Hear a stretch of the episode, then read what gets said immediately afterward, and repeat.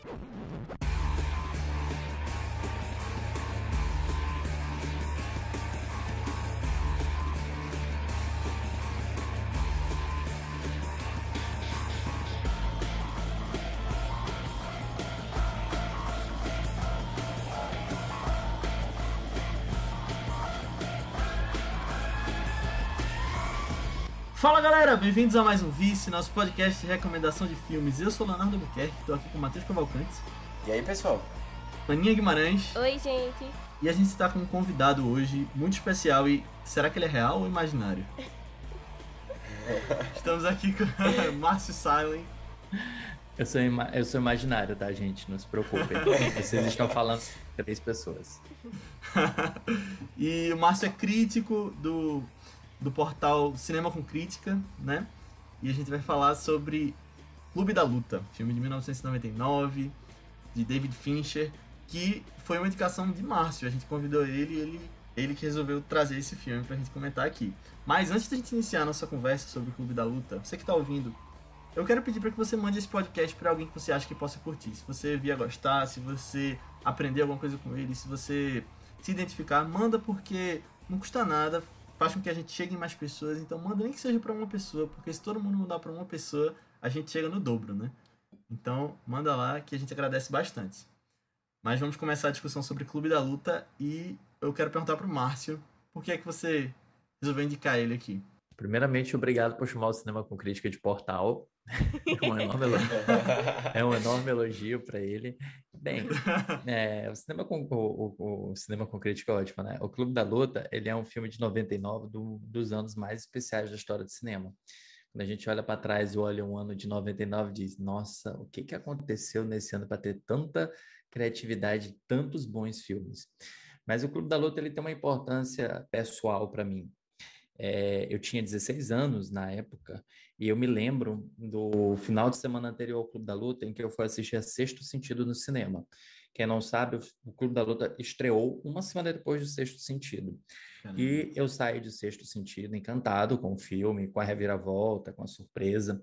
E na semana seguinte, eu assisti ao Clube da Luta. A minha percepção foi totalmente diferente, porque enquanto em um Sexto Sentido eu tinha me vidrado muito mais em como a história era contada e na surpresa que a história trazia, o Clube da Luta, que também é um filme que tem uma grande surpresa na história, ou talvez mais de uma surpresa, a gente pode falar sobre isso mais na frente, ele me impactou não por ela, ele me impactou pela forma como o filme era contado. E parecia que em uma semana eu tinha mudado meu olhar sobre o cinema de uma forma que seria para mim é, impossível de voltar atrás.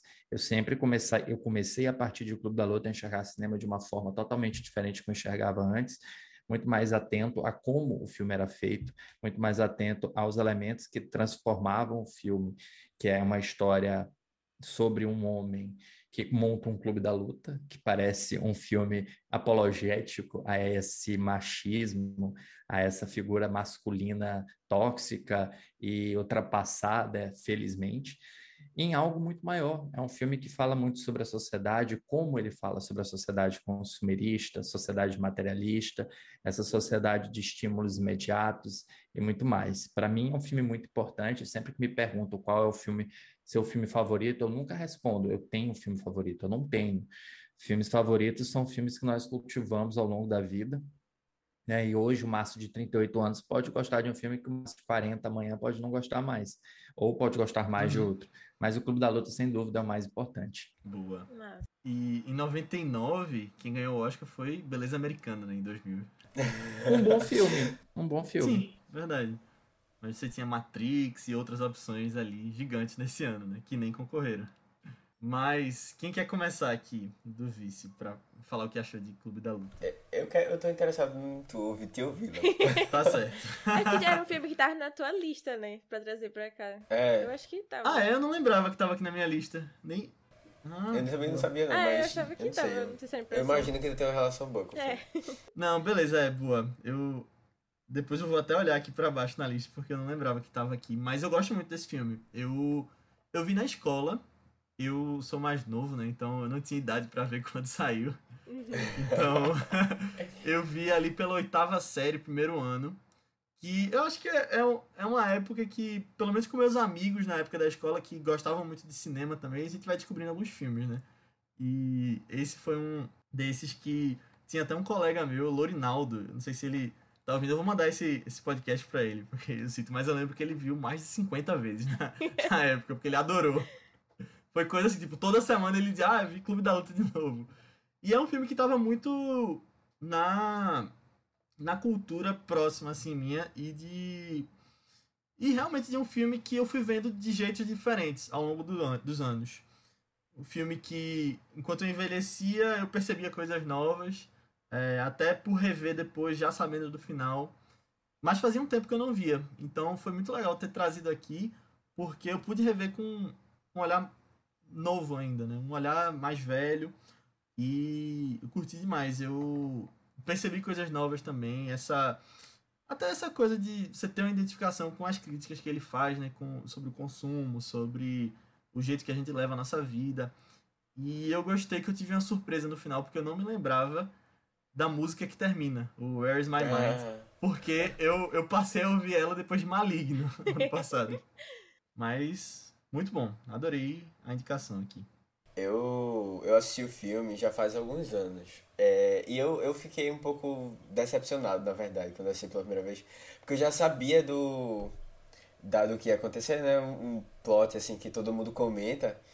Eu não, lembro exatamente se eu, se eu tinha certeza desde o começo ou, ou em algum momento do filme isso veio, mas antes do, do momento em que a coisa é revelada mesmo. E aí o filme não tinha me tocado tanto. é, foi um filme que ficou um pouco assim afastado assim da minha. Eu não, não falava muito, assim, não é um filme que eu tinha muita vontade de conversar sobre. É, e aí eu até, eu até fiquei assim, eu achei, fiquei acho, um pouco intrigado assim no porquê da escolha de desse filme especificamente, mas foi bom que tu comentou um pouquinho antes. É, mas assim, eu, eu acho que foi uma experiência interessante de reassistir o filme. Eu acho que depois que eu comecei a trabalhar, eu, eu percebi é, como é fácil você perder um pouco o tempo, sabe? E a vida, sabe? E você ficar um pouco massificado, assim, com, com tudo que, é- que tá ao redor da gente. A gente perde um pouco da nossa essência, assim, sabe? E isso aí foi uma coisa que me tocou muito, assim, nessa, nessa segunda reassistida, assim, eu, eu realmente foi uma das coisas que mais me me apeguei, porque é uma sociedade, é uma sociedade que tem muita facilidade de ser, ficar doente, que as pessoas têm facilidade de ficar doente. E aí eu acho que é, essa vontade de tentar sair disso, desse ciclo, eu acho que é uma coisa que eu acho ba- bastante genuína, assim. E eu, eu fiquei, eu fiquei, assim, um pouco tocado por essa parte. Apesar de que a parte coach, assim, que eu, eu não sou muito fã do filme. E é outra coisa, é interessante você ver o filme depois que você é, já sabe o que vai acontecer e o tempo todo que o diretor tava ali contando isso e você só percebe depois. Eu acho, eu achei interessante. Mas eu acho que o filme me ganhou mesmo dos 30 minutos finais, em que ele não se preocupa mais é, em tentar mostrar você, né, com pistas secretas do que é que tá acontecendo ali. E ele foca mesmo é no em como o personagem principal, né, que a gente já conhece primeiro, vai vai lidar com a situação. Sabe, eu acho que a partir dali pra mim ele é ele é o filme mais interessante. Mas assim, no geral foi foi legal, eu gostei de de acompanhar. Foi bom reassistir. Ah, eu, achei uma experiência bem legal de reassistir também. É, eu só tinha visto uma vez antes. E foi, foi bem no início da minha paixão por cinema assim, também. Todo mundo falava sobre esse filme. Então, tipo, meu Deus, eu tinha que assistir esse filme, né? Pra entender assim. E por um milagre, eu não peguei o spoiler desse filme da primeira vez que, que eu assisti. E Caramba, aí... que sortudo. Não, assim, eu, eu fiquei, eu fiquei muito chocada, muito chocada com o plot twist que tem e tal. Depois eu fiz até a burrada de ir atrás de outros filmes, tipo, ver listas assim, né? De que tem grandes plot twists e tal, e algumas listas falavam quais eram. Aí eu peguei uns, uns tristes assim na época. Mas é, eu acho que na primeira assistida foi um filme que eu gostei muito. Foi, foi um filme que eu achei incrível, assim, a condição dele. Mas eu acho que o plot twist ficou mais comigo do que pelas grandes mensagens que ele passava em si sobre a sociedade, né? Porque eu acho que também foi muita coisa, assim, pra digerir, de uma vez que ele joga na sua cara pra você pegar de primeira, sabe? E um bocado de frase meio pronta, assim, do, do Tyler também. Um bocado de coisa meio forte que a gente vê todo mundo falando depois delas de novo, né? Tipo, exaltando assim. Você fica. Ah, ok. E eu acho que todo. todo. todo fandom que esse filme tem, né, depois de tanto falarem dele, é, me, me fazia perguntar, assim, tipo, ah, se esse filme realmente valia o hype que, que ele tem hoje em dia, sabe? Dele ser um dos filmes mais comentados por, por todo mundo, assim, no geral. Não só cinéfilo, sabe? É, daqueles filmes é, meio que, que marcaram Que até hoje. todo mundo, é. É, que todo mundo, tipo, quando você vai conversar com alguém sobre filmes, provavelmente a pessoa vai perguntar se você já viu Clube da Luta, sabe? É, Recentemente tive uma conversa assim, e nos primeiros filmes realmente foi Clube da Luta que pergunta assim. Eu fico, é, é isso, é é bem. eu- na verdade, eu entendo. Dessa reassistida, eu, eu gostei, assim, que. É, eu, eu pude entender mais, tipo, não, beleza, eu acho que realmente dá pra entender o hype que esse filme tem. E eu acho que é bem justificável o jeito como ele conta essa história. É, não só pelo plot twist em si, mas é, eu fiquei muito muito mais conectado com essas, com essas questões que o Matheus falou, assim, de como ele fala sobre sociedade como um todo, como ele fala sobre masculinidade. Eu, eu vi muito dessa vez é, atrás de interpretações, assim, e tal. Umas bem viajadas, umas mais pensando, assim, do, do que é que pode ser alguns personagens ali e tal, sabe? Mas eu achei muito legal essas, essas conversas que ele tem. Mesmo que seja muita coisa, tipo, jogada assim. Por um, um filme que. Eu nem lembrava que era meio longo, assim, né? Duas horas e meia que até acho que passam rápido. Pô, pra gente se envolver muito com os personagens, a história que tá ali, né? E esse ritmo meio frenético e doido que eles estão vivendo as coisas lá. Mas é. É um filme bem interessante, é um filme bem interessante. E acho que vai ter coisas bem legais pra gente conversar aqui sobre ele, né? Uhum. Boa. E só antes da gente entrar na parte com spoilers, uma coisa que eu esqueci de falar é que eu acho esse um ótimo filme pra ver antes de dormir. Tipo, virando a madrugada, assim, entrando por meia-noite. Que...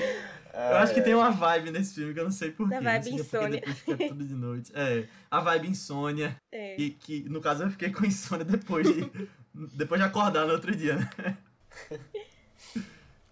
Mas, beleza. É, Márcio, queria pedir pra você dar uma sinopse do filme pra quem nunca viu e que, pra quem vai parar de ouvir aqui na parte sem spoilers. Antes da gente entrar com spoiler. Então, Vamos lá. O filme começa com o narrador. É, o narrador é uma pessoa igual a você, igual a mim.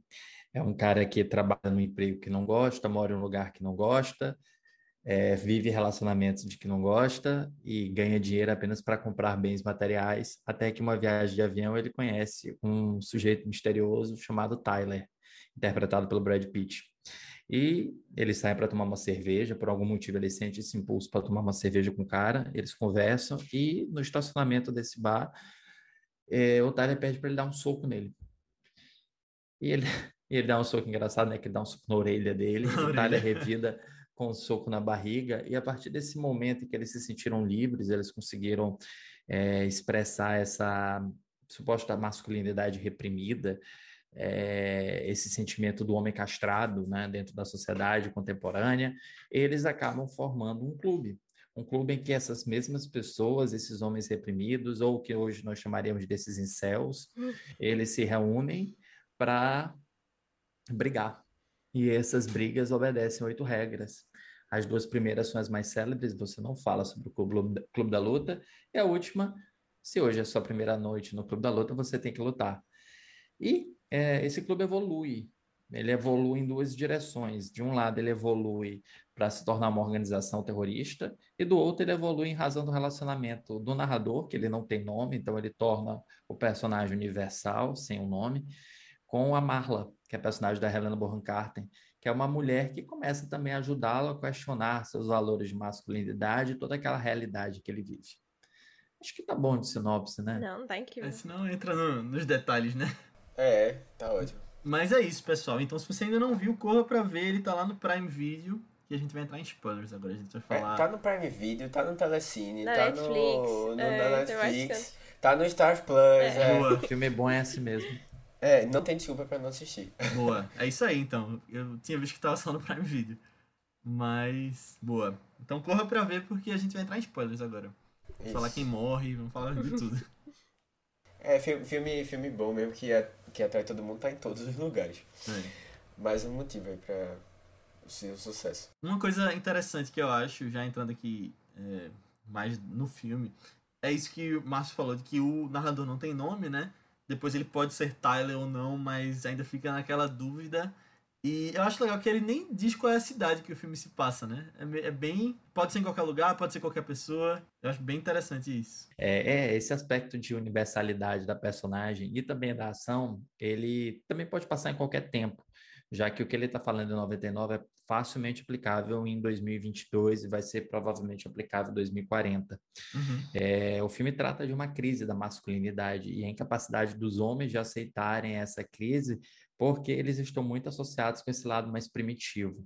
Esses uhum. homens que não conseguem aceitar o animal interior ser um pinguim, uhum. que o pinguim é conhecido. É, o pinguim, no, o pinguim no, no, no universo animal, para quem já viu Marcha dos Pinguins sabe disso muito bem, é quem choca a, é quem choca o ovo enquanto a fêmea vai caçar. Então, você tem uma inversão de valores, supostamente uma inversão de valores dentro dessa sociedade animal, que é diferente desses valores defendidos pela sociedade patriarcal dos homens, em que os homens saem para trabalhar e as mulheres ficam em casa. Então, o pinguim seria animal masculante também.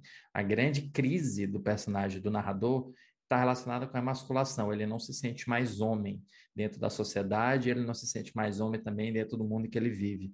Por isso que ele tem supostamente ele frequenta grupos de autoajuda testiculares, né, de câncer de testículo, que envolve também um aspecto da perda da masculinidade.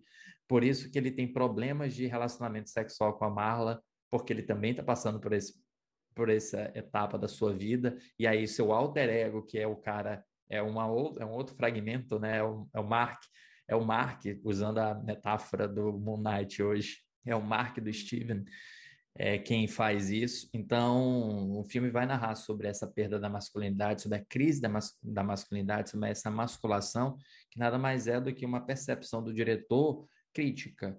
Só que o filme acabou sendo sequestrado por é. grupos terroristas de incels que parecem louvar o filme, quando na verdade o filme é uma grande crítica a esses homens. O filme ele expõe esses homens como é, essas pessoas toscas, essas pessoas cada vez mais grotescas, com a cara destruída, monstruosas, uhum. que o, o externo é, mimetiza o interno. É claro que dentro do filme há valores também sendo defendidos, que é um valor contra uma sociedade do materialismo mas muita coisa está sendo tomada desse filme por grupos que acreditam que esse filme está empoderando-os, que na verdade é justamente o contrário. Mas também não dá para defender, não dá para imaginar que esses mesmos grupos que acreditam que esse filme defende a causa deles ou o que eles pensam, é, eles consigam pensar além, da, além do cérebro de né? dinossauro, é, perceber a nuance crítica, né? É, é interessante isso que tu falou. Eu acho, eu acho que também tem uma coisa assim, a gente como. Eu, eu não vou nem chamar a gente de crítico, mas assim, a gente como comentador de cinema. É, Márcio é o único profissional aqui mesmo da área. É, eu acho que, que tem uma coisa interessante que é, querendo ou não, o filme ele se completa quando chega na gente, né? E aí cada indivíduo vai, vai, vai trazendo a sua bagagem, né, pra, uhum. pra história.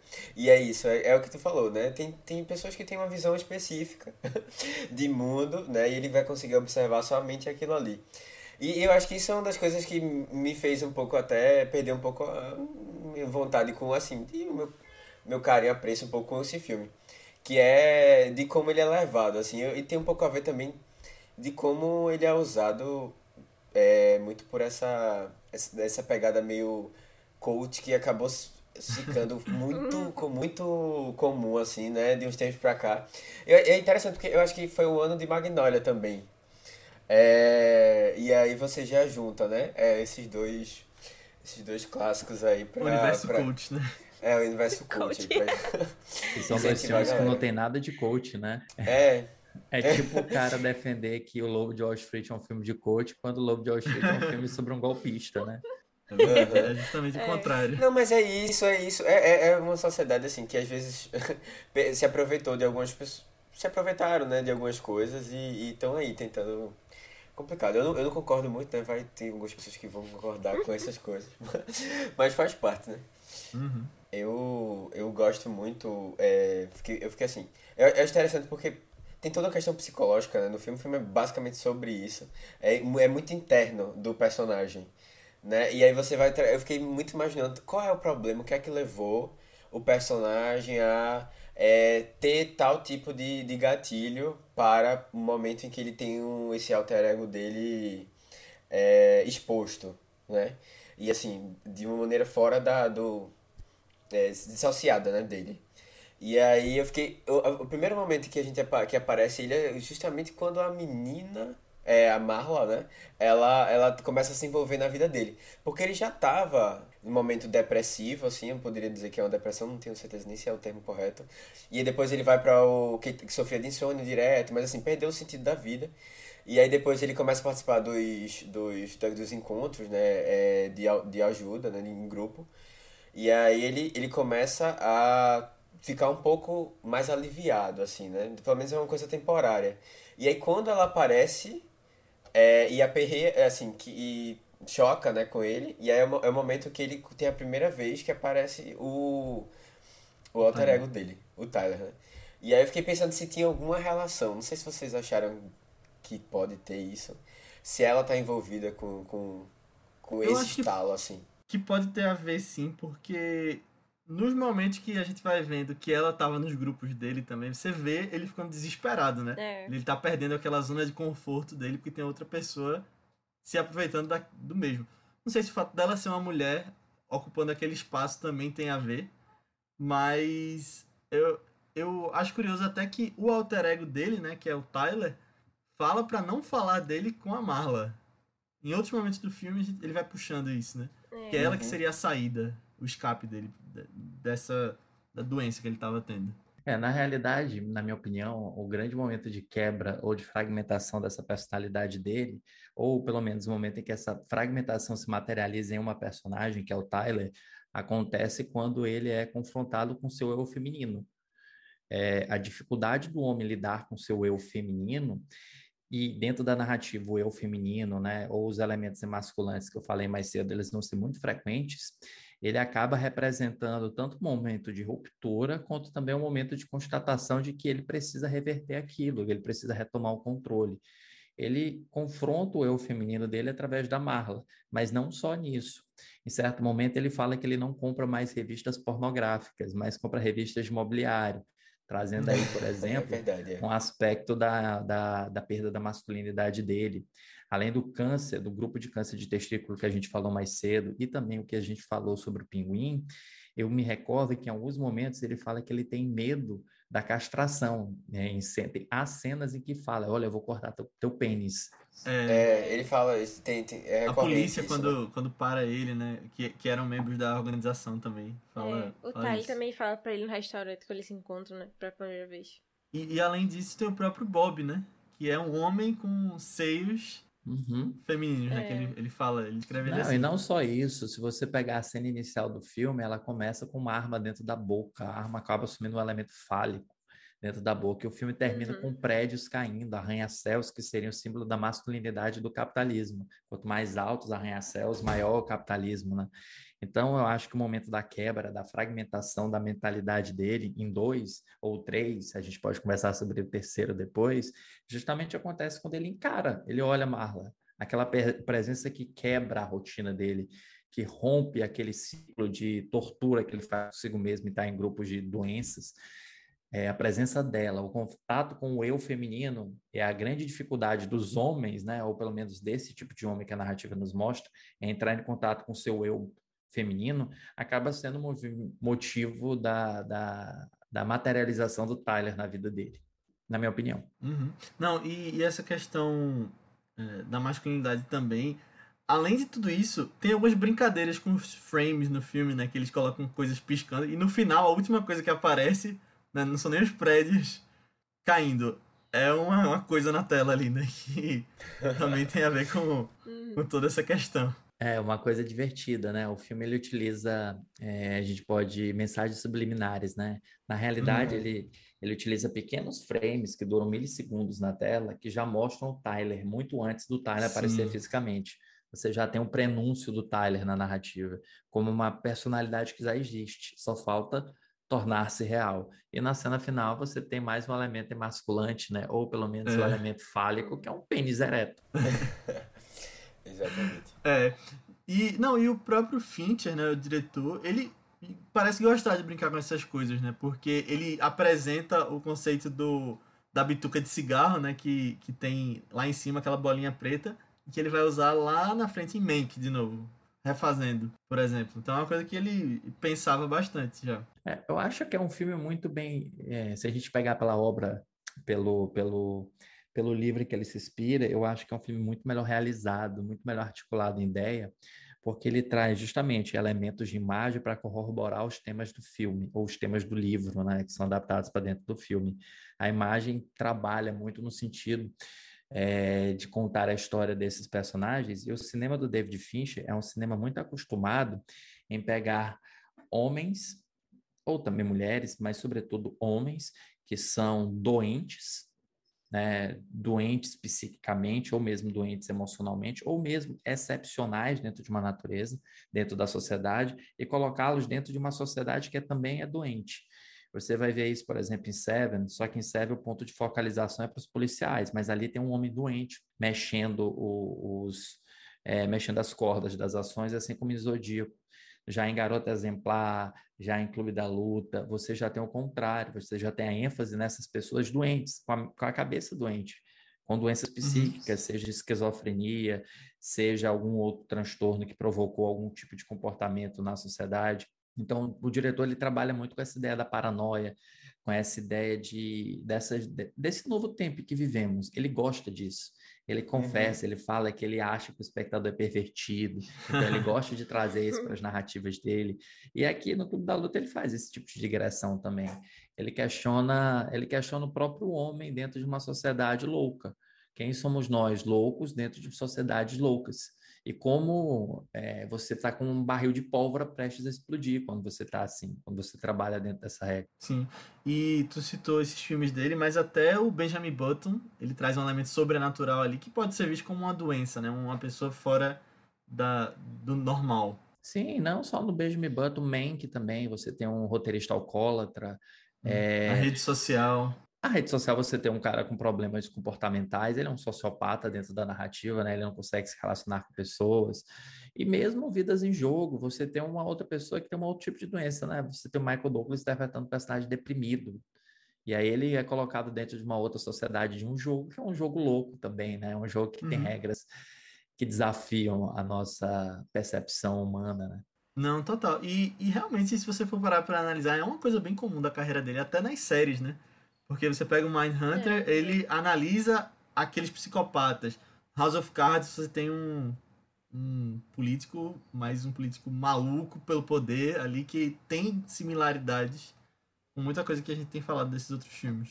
É, tem uma outra coisa também que eu acho que é interessante dessa. De, do, que o filme traz, assim, que eu acho que é extremamente é, atual, assim, é uma discussão que eu acho que eu vejo as pessoas comentando muito. É da. Por conta da, da surgiu a internet, eu acho que veio junto com isso, que é você se sentir bem participando de coisas secretas, sabe? E como isso isso torna você uma pessoa especial, que eu acho que é é algo que eles necessitam, assim, eles querem muito, ser alguém especial, sabe? Alguém diferente daquele ordinário ali.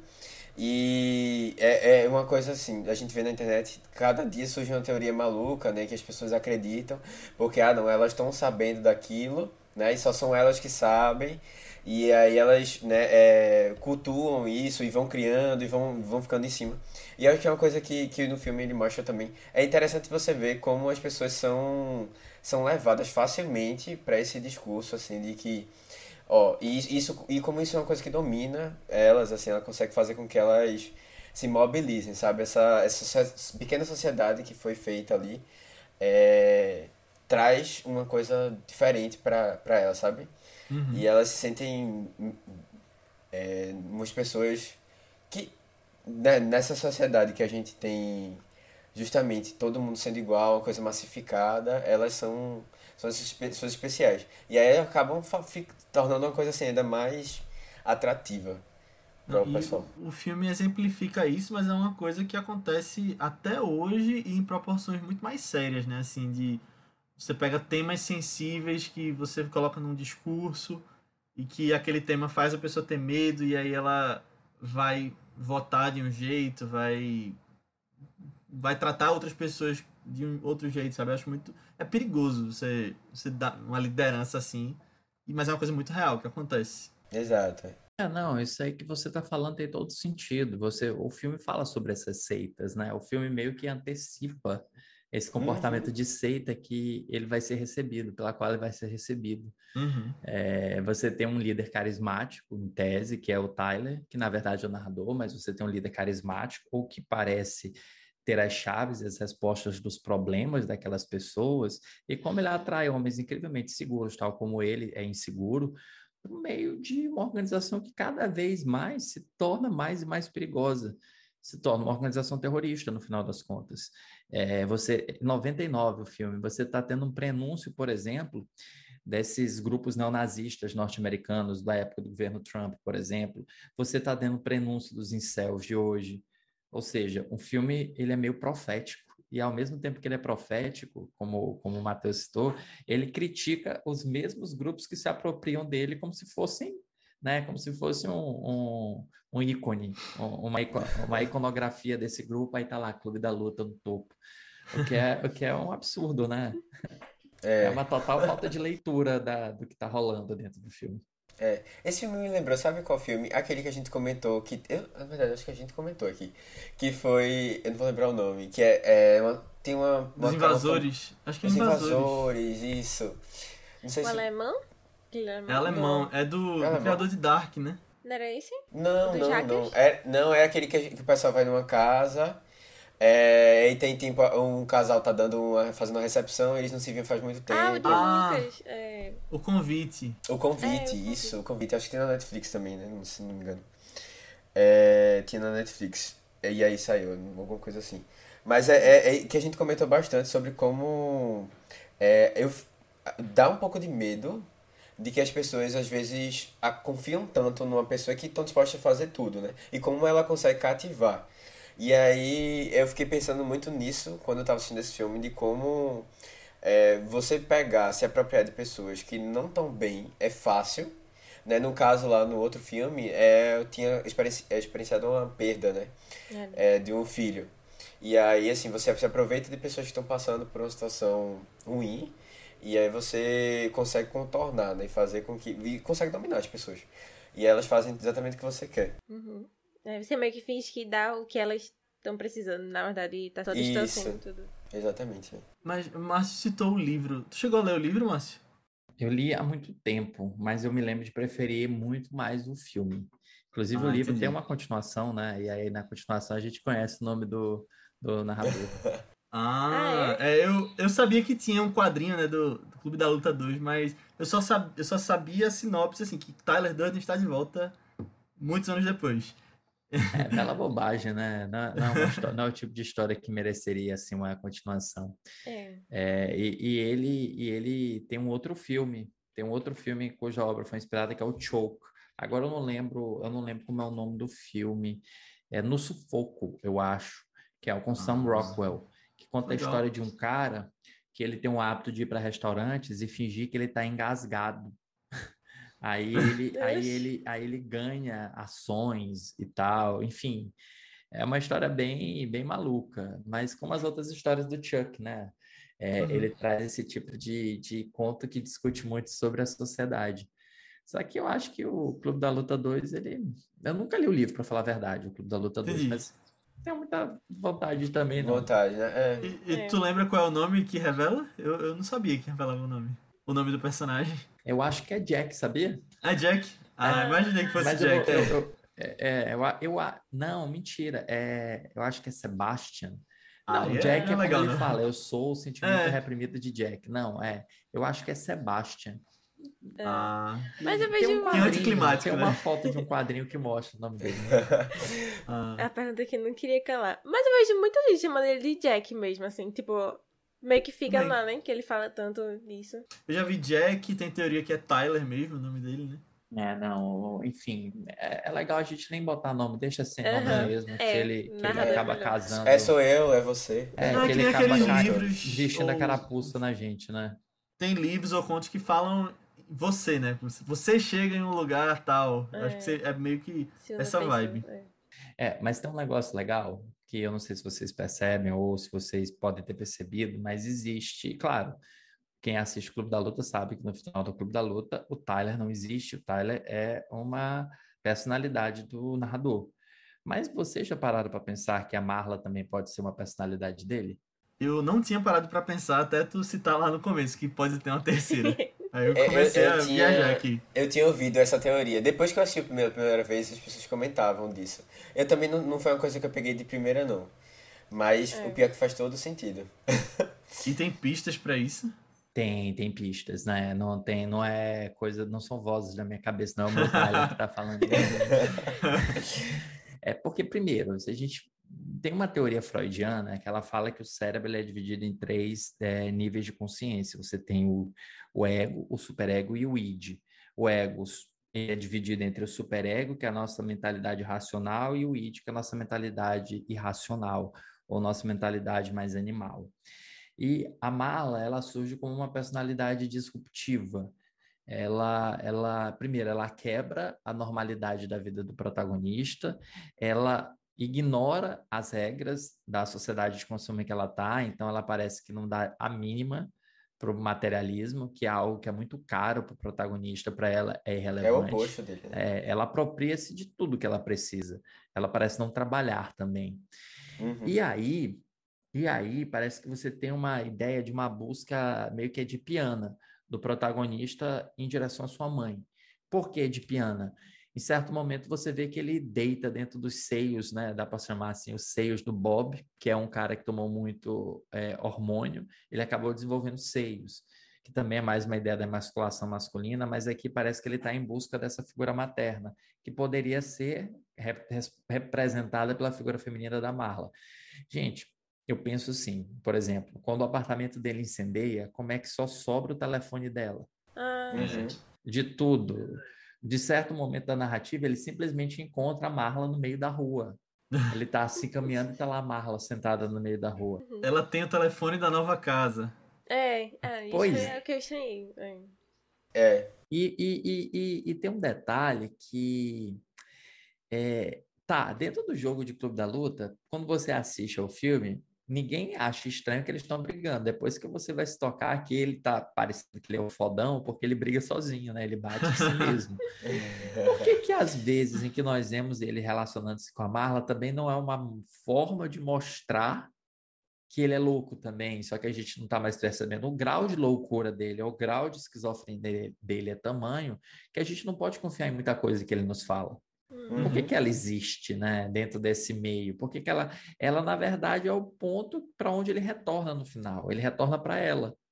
Ele retorna para a razão, né? Ele mata o animal, ele mata o instinto e retorna para a razão, que seria esse eu feminino dela. Ele promove uma reconciliação dele, homem, com ela, mulher, ou seja, dessas duas personalidades, masculino e feminino.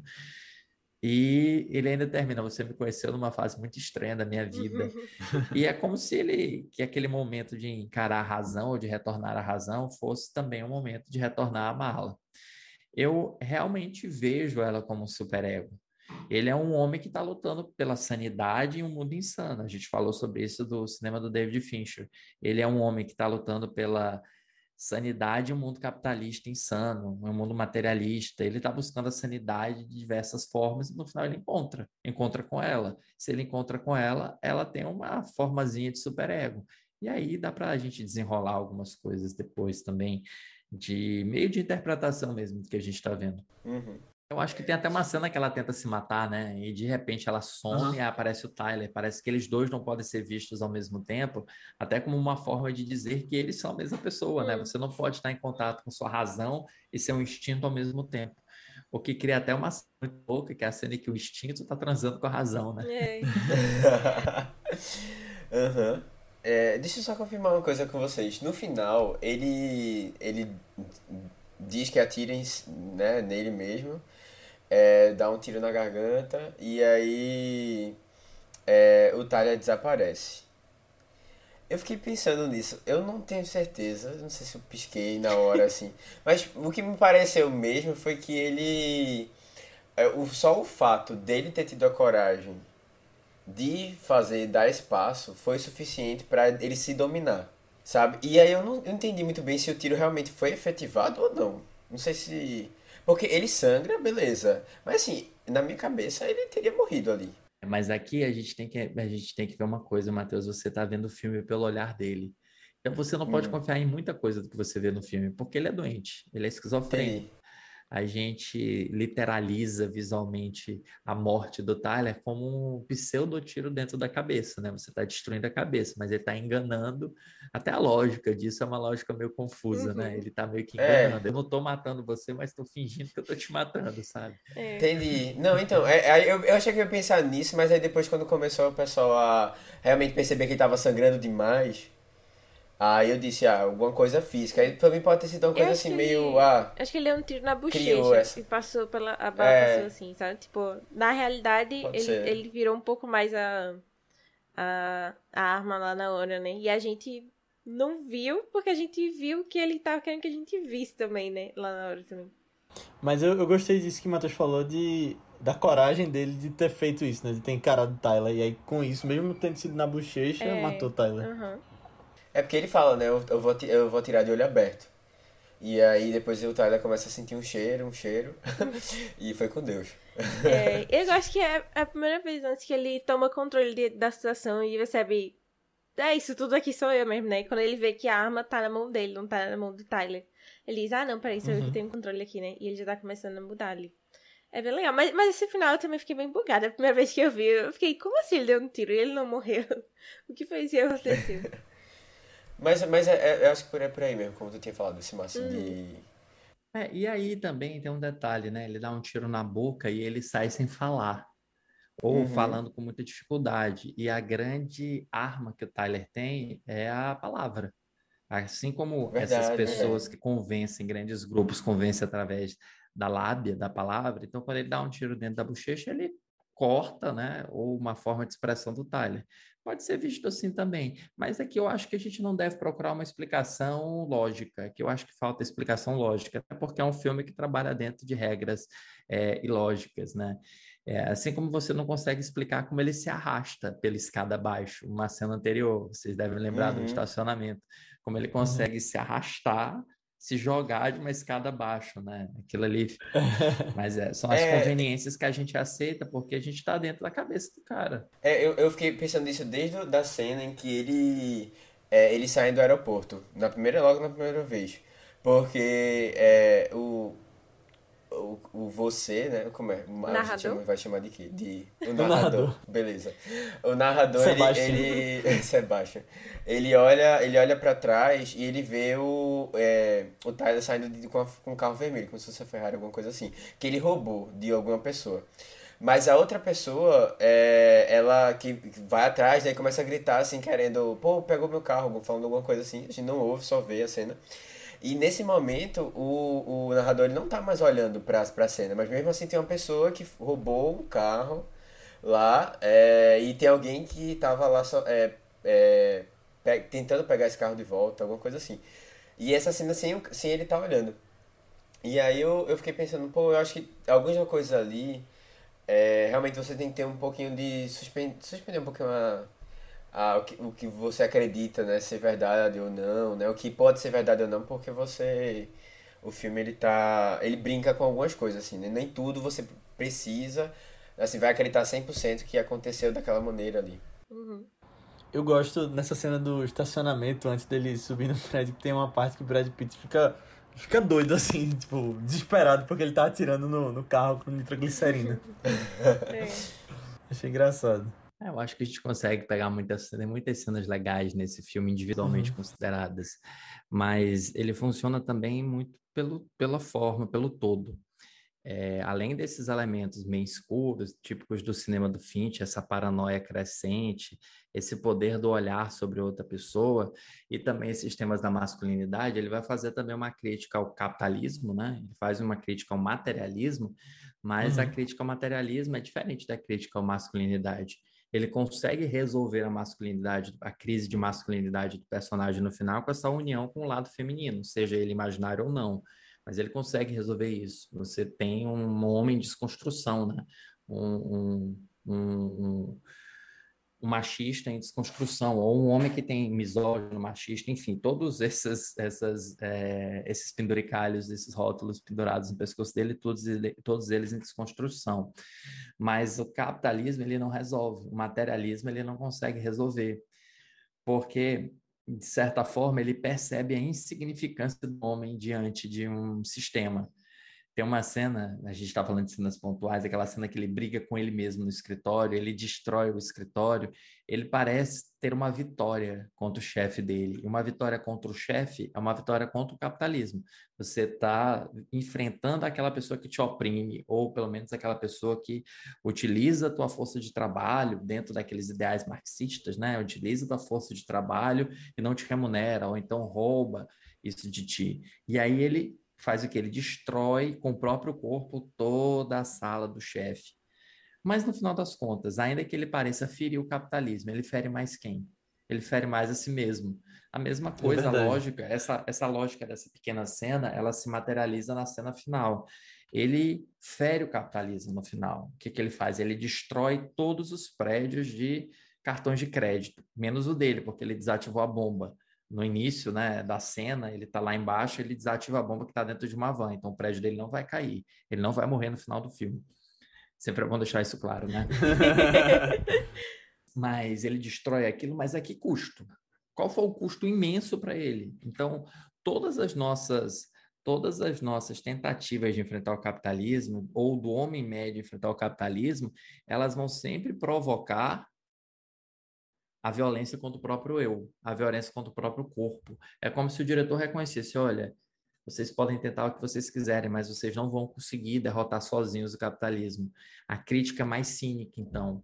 Você reconhece que aqueles bens materiais que preenchem o apartamento dele não preenchem a existência dele, mas você se torna conformado. Você simplesmente tem que aceitar viver nessa sociedade você se desilude, você não consegue lutar contra o capitalismo. Então, por mais que você tente, por mais que você destrua tudo, você vai destruir-se primeiro.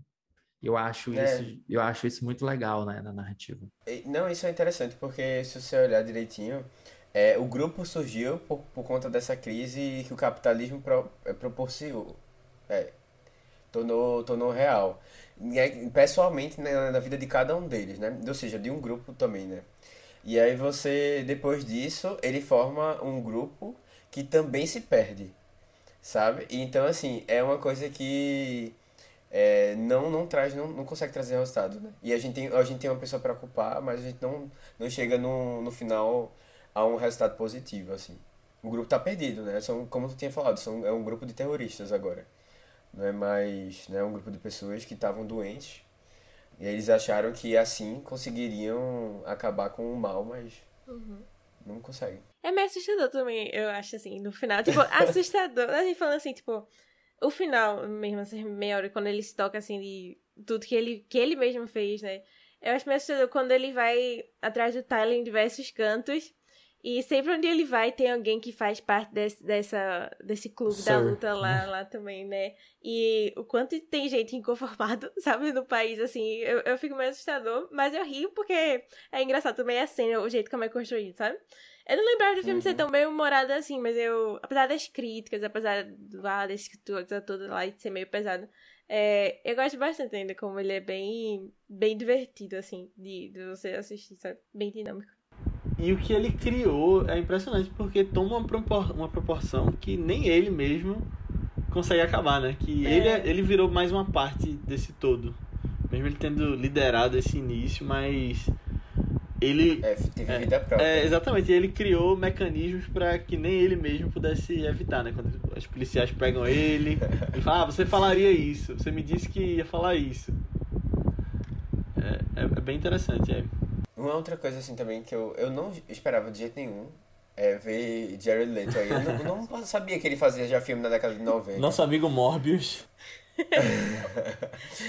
é, já, tava, já tava aí. De Ellen Bonham Carter eu lembrava. Né? Na verdade, eu acho que é o grande filme que ela fez, além de, de Harry Potter. Pelo menos é o que mais ficou marcado, assim, pra mim. Eu acho que tem É, os de Tim Burton também, né? A carreira toda de Tim Burton antes deles Não, mas, se a- mas, separarem. mas vamos lá, os de Tim Burton, os mais recentes, tá falando, né? É, quando ele Acho que desde casou sempre, com ela. não. Tipo, o Peixe Grande ela já tava lá também. E era. Mas Peixe Mas- Grande é de 2006, né? 2000 por, por Né, aí. achava que era Também. final dos anos 90, sei lá. É, mas também Peixe Grande não é um grande, é, não é um grande filme, assim, né? Não, mas assim, tá desde sempre com ele, sabe? Desde É, sempre entendi, entendi. também. Mas assim, é um filme, eu acho que ela ficou marcada também por esse filme. Sim, sim. E, assim, foi, foi legal perceber esses, é, ter essa presença desses atores, além do elenco do- da dupla principal. E Jared Leto lá, né, um coadjuvante que tentou... tentou... Eu, eu pensei que no momento ele ia tomar o poder, tentar tomar o poder, alguma coisa, tomar o controle de alguma coisa lá, porque ele tava... Mas esse filme foi um ano antes de Requiem para um Sonho, Matheus. Que Só um ano antes. foi que ele. Poxa, quem para o sonho, eu achava que era, tipo, sei lá, década de 2010. 2010 Não, é 2000. Caramba. Que ele é o principal. É, mas o Hack para um Sonho é um filme bem independente, né? É, verdade. Não tem a produção desse. Ele é, é um pouquinho diferente do Clube da Luta, que o Clube da Luta já é um filme de estúdio. O Hack é só o segundo filme do Darren Aronofsky, logo depois do Pi. É um filme feito com valores mais modestos. Então, o Jared Leto já era um ator mais ou menos reconhecido dentro da cena do cinema independente, né? Então faz muito sentido que É verdade. que ele descolasse um papel, né, no, no Hacking, que fosse mais...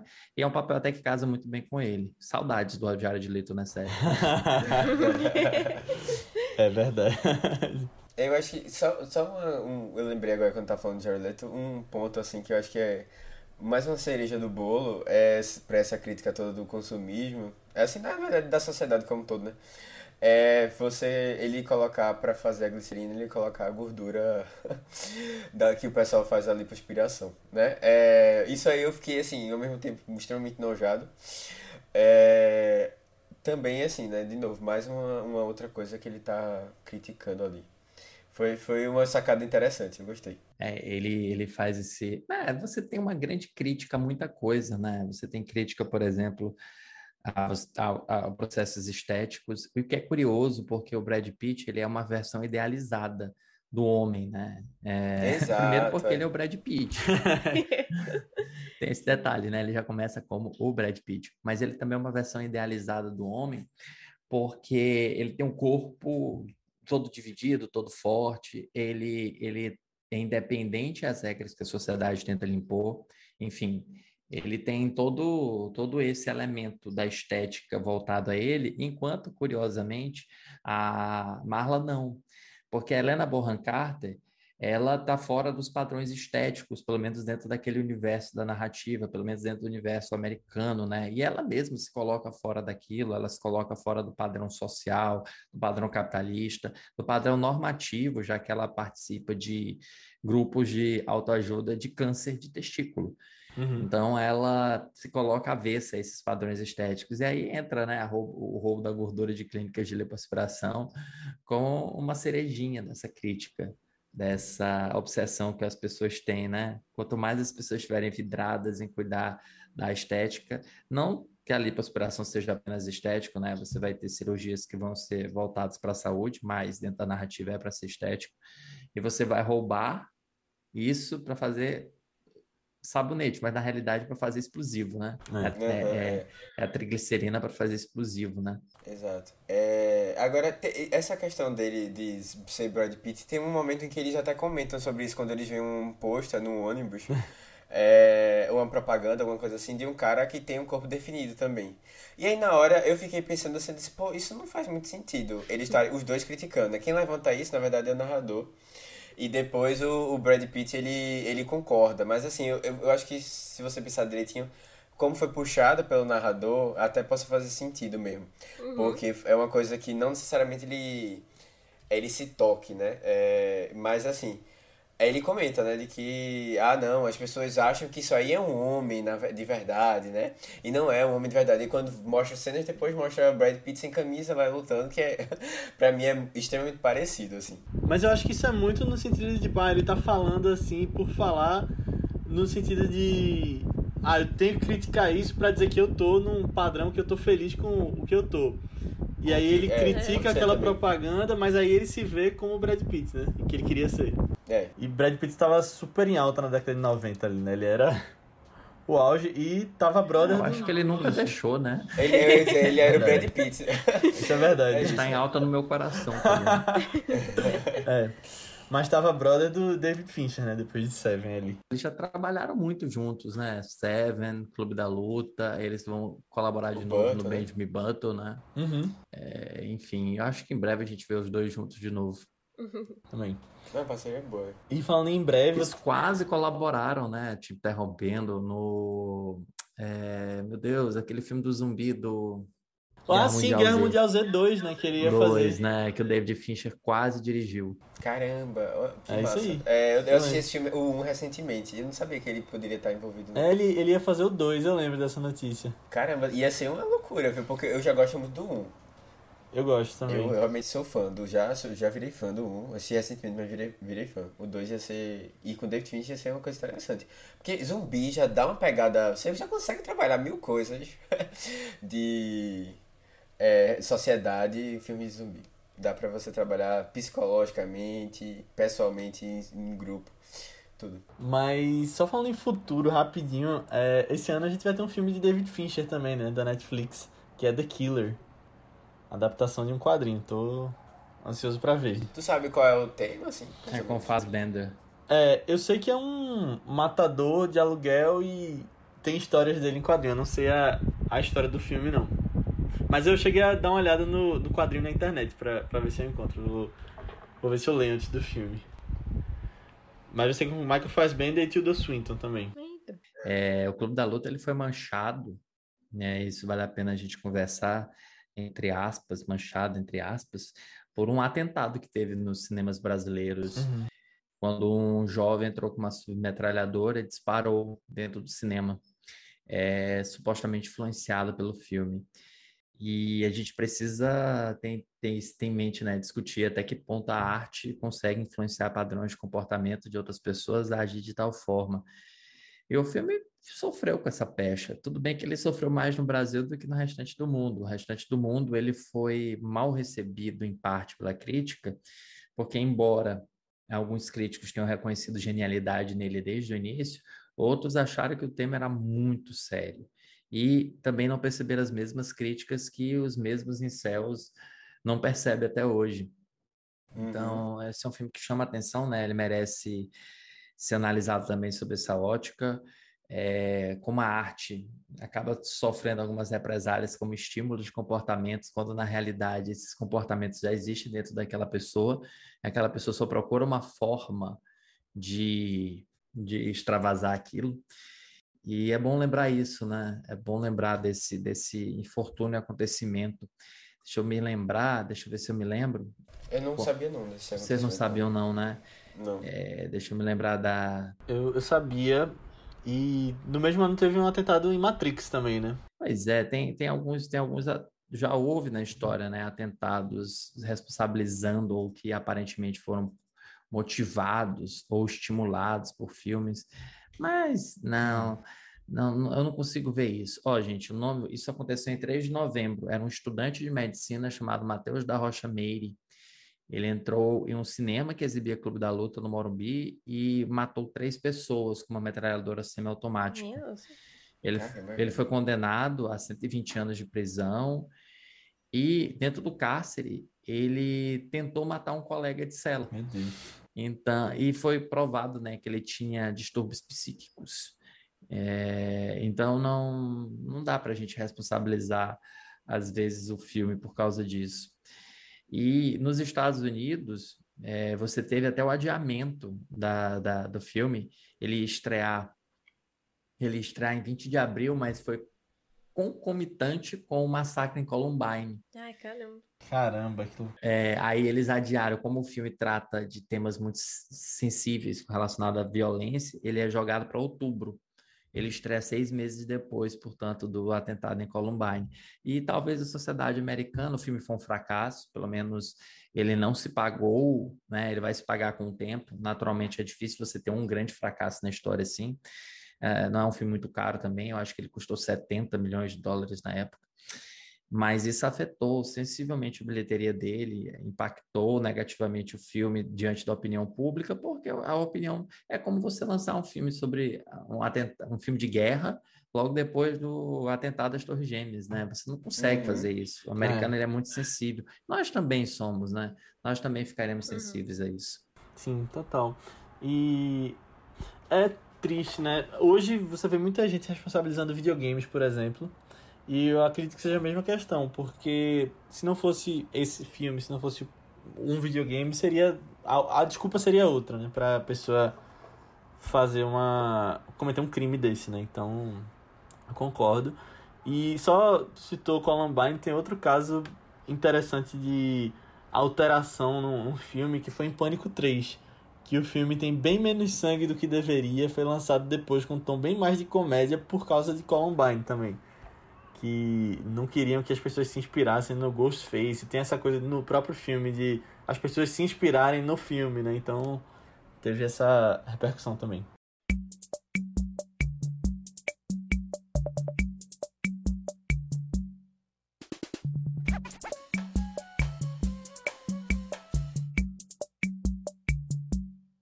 É isso, pessoal. Chegamos ao final da nossa discussão sobre Clube da Luta. Muito obrigado por ter ouvido até aqui. Espero que vocês tenham gostado. Mais uma vez eu peço para que, se vocês gostaram, mande esse podcast para alguém que você acha que possa curtir, porque ajuda bastante a gente a fazer com que a gente possa se dedicar mais ao vício, trazer mais conteúdos, mais filmes, mais especiais. E não custa nada para você. E manda nem que seja para uma pessoa, porque se todo mundo mandar para uma pessoa, a gente chega pelo menos no dobro, né? Tendendo ao infinito. Então, manda lá e você pode vir falar com a gente sobre feedback sobre o episódio, comentários sobre o filme, até sugestões de próximos filmes lá no nosso grupo do Telegram. A gente tem um grupo dos ouvintes. Você está convidado a entrar e você vai ser muito bem-vindo. É só procurar por ViceBR lá no Telegram. Ou você pode falar com a gente também nas nossas redes sociais, que são também ViceBR, no Twitter, Instagram, Letterboxd, Facebook, YouTube. Qualquer lugar que você pesquisar, manda lá uma mensagem pra gente, segue a gente, a gente te responde. Ou nas nossas redes pessoais, que são Matheus Cuiatua. É Matheus com TH, B73, tanto no Twitter como no Instagram. Aninha. No Instagram eu tô com underline Aninha Guimarães e no Twitter Marvelous MS Ana. Boa, eu tô como Léo A. Albuquerque, tanto no Twitter quanto no Instagram. E Márcio, onde o pessoal pode te encontrar? Faz aí o jabá de tudo e das redes sociais. É, eu tô, eu tô no arroba Cinema com Crítica no Instagram. Você também pode me encontrar no YouTube, meu canal é Márcio Salem. Você pode me encontrar também no Twitter, Márcio Salem, Salem com dois L's e M no final, isso é importante falar. E, por fim, você pode me encontrar também no cinemacomcritica.com.br, que é o meu site que eu tenho desde fevereiro de 2010. Quero agradecer o convite para falar desse filme querido e a gente se vê numa próxima. Boa. Na verdade, é um portal, né, Márcio? e a gente que agradece, de verdade, Márcio. Muito obrigado por ter vindo aqui. Você agregou demais. A gente adorou conversa. Pelo menos falo por mim, né? Mas. Sim. Acho que os meninos gostaram também. Uhum. Por todos, por todos. Foi uma discussão show. Mas antes da gente ir, eu vou falar só um pouquinho sobre o filme da próxima semana. E na semana que vem a gente vai falar sobre um filme que se passa no século XVII e que no começo a gente acompanha um padre português chamado Ferreira, que está em uma missão no Japão, mas é um Japão em que o cristianismo é proibido e os cristãos são perseguidos, então ele está passando por muitas dificuldades e acaba mandando uma carta que é lida por dois discípulos dele em Portugal, que partem também em uma missão para encontrá-lo no Japão. E nessa missão eles acabam tendo que ficar escondidos e, e passam a enfrentar muitas, muitos desafios referentes à sua fé e ao que o governo japonês estava impondo naquele momento. Então é um filme muito bonito de Martin Scorsese. A gente vai trazer mais uma vez ele aqui.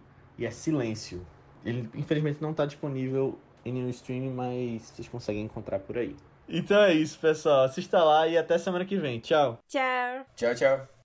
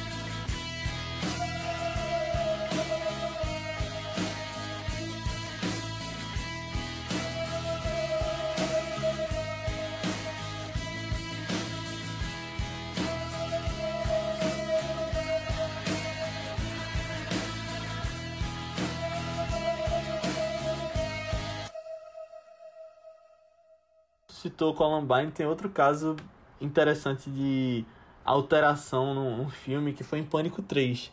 Que o filme tem bem menos sangue do que deveria, foi lançado depois com um tom bem mais de comédia por causa de Columbine também. Que não queriam que as pessoas se inspirassem no Ghostface. Tem essa coisa no próprio filme de as pessoas se inspirarem no filme, né? Então teve essa repercussão também. Ah. Boa. Caramba, pra, pra quem está só ouvindo sem ver, Márcio acabou de, de colocar uma máscara do Ghostface. E é das bonitinhas, tá? Porque tem aquelas máscaras Essa- mais feias. Essa dá É bem feita, boa. Essa aqui Essa dá, dá pra pra usar carnaval. gente que ninguém vai perceber, né? boa.